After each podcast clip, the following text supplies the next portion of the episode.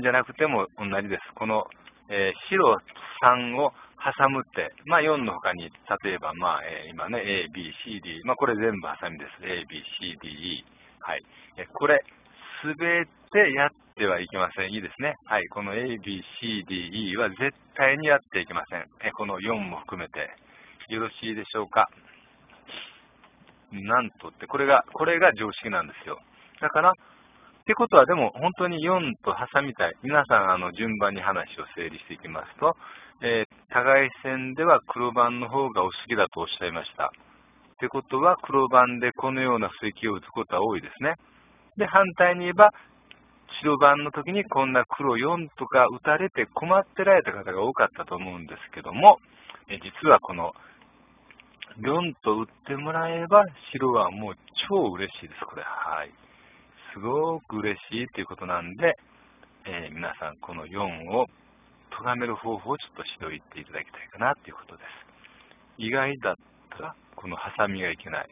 えでもこれがもうこの周作流の場合の絶対の、えー、話なんです。でもよーく考えてみてください。え周作流はこの黒4で昔どうやってたかといえば、こすんでました、右上。P の5にこすんでましたね。なんでこすんでたかといえば、そのくすみがないと挟めないからなんですよ。で、今現在の皆さんは、えくすみなんかまあいらんわと、えー、P の5なんて打たなくてもいきなり挟めば別にいいんじゃないかってことで今いきなり挟まれたんですけども、そこはさすがにね、周作さん、まあ周作さんってね、あの、親しげに言ってますけども、えー、周作大先生はさすが偉かったんですよ。えー、ここに挟んではいけないことを知ってたって、まあ当たり前の話なんですけども、えー、じゃあなんでいけないかということなんけども、えー、ここに行くとですね、ごとここに引っ掛けられた皆さんどうしますか？要はさっきの白、え黒がこすんでた場所。はい。周作のくすみの場所に、え、白に5と打たれたら皆さん、皆さんこれどないします？黒。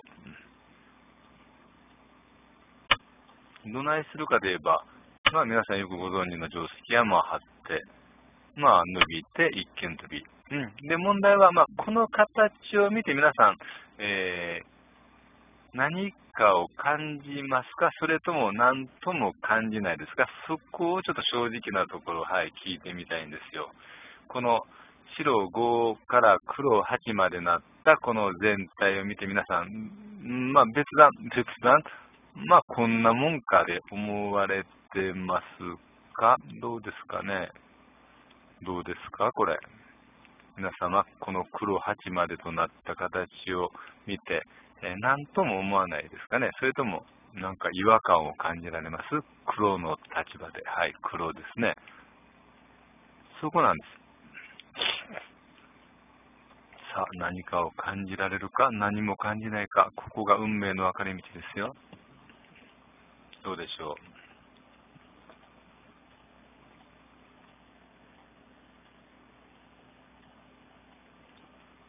う？うん、そうそうそう。まあ、右辺の価値の問題なんですけども、えー、例えばね、あの、この黒4の、えー、ハサミをちょっとこう、外してもらってですね、え一般的にこの白1の向く外しから、えー、5、7と打てば、まあ、大体8になりますよね。えーその時に、うん、要は、えー、この黒8と一見に飛んだ先、まあ、この場合で言えば右辺。右辺の価値はどうなりますか？もしこの、えー、8までが先にあるとして、右辺の価値はどうなるかといえば、要するに右辺の価値がものすごく小さいんですね。えー、でちょっとわかりやすく言いますとですね、例えば、えー、こういうことですね。えー、今、まあ、えー、白が3と打ったんですけども、3をやめてですね、ここでいきなり、えー、桂馬にここに、あ、ごめんなさい、えー、2と黒が打ったときに、いきなり白が、えー、桂馬に引っ掛けたら、まあ、これはもちろん黒は張って一見と言いますね。それは別に、別にそれで何の問題もないんですが、そこで問題なんですよ。こうなった、この6となった場合のこの、えー、皆さん、右辺の価値。ここ、右辺ね。えー、右辺の価値は高いのか低いのかといえば、どうかといえば皆さんどうなんでしょう。この6までとなった時の右辺の価値。右辺の価値はどうです？皆さん。どれぐらいなのか。まあ、え、例えば、えー、10段階評価をすれば、えー、どれぐらいですか？右辺の価値は10段階評価、え1から10まで皆さん、えお好きな数字をどうぞって言えば、右辺の価値はどれぐらい、どれぐらいの価値か？っていうことですけども、えまあ、高いとか低いだとね、その皆さんちょっと低くでもね、すごく低くても低いなんですよ。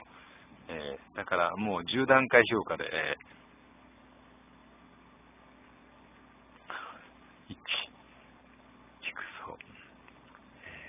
まあね、大体皆さんね、はい、慣れてき、えー、はったと思うんですけども、はい、えー、じゃあ発表します。うん、まあ、でも10段階評価って言ってもちょっとね、比べにくいんで、例えばね、あの、この135から見た上辺の価値ってこれすごく高いですね、これ。わかります？この135と打った時の上辺の価値はすごく高いので、うん、例えばまあもちろんここで白がまあ7とでもこう多分打つと思うんですけども、えー、7と打つのはこの7の手ね、うん、これはもう絶好点です。えこの場合の上辺は、まあえー、10段階評価評価でいうと10ですね。